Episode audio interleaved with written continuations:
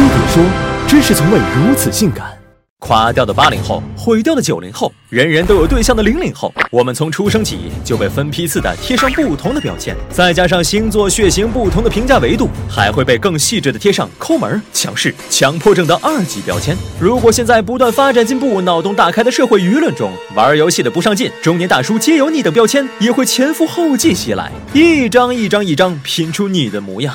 其实贴标签从本质上看不一定都带着恶意，它只是一种信息处理机制。人类学家邓巴发现，一个人能维持的较为亲密的关系网撑死一百五十人左右，再多点脑子就会宕机。可每天又要面对形形色色的人，大脑只好给他们贴上标签，分类处理。比如八零后放一堆儿，九零后放一堆儿，具体需要认识谁，再单独拎出来研究，这样能大大压缩认知成本，节省出更多精力留给那一百五十人。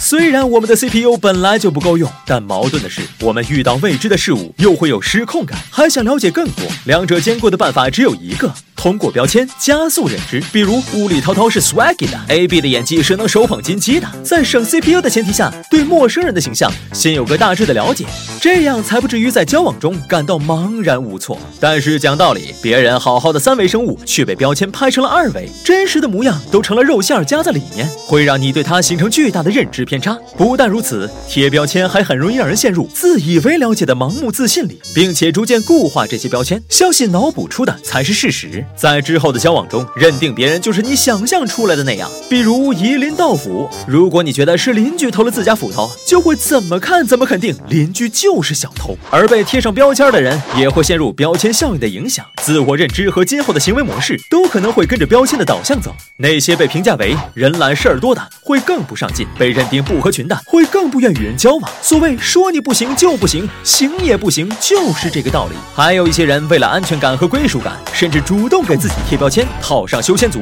拖延症的马甲，把逃避压力、不愿努力等缺点抛在脑后。老哥，你是真不知道心理暗示的力量有多强大。无意识的贴标签已经给人们生活带来了负面影响。还有些人贴标签，纯粹是为了发泄情绪，将对个体的不满转移到了群体上。比如富二代没好人，老人家敬恶人，或是用标签引发一系列的群嘲活动。从凤凰男、孔雀女、恶臭女孩，到偷井盖的河南人、玩快手的东北人，标签甚至沦为成语言暴力的帮凶。别忘了，当你在凝视深渊的时候，深渊也正在凝视着你。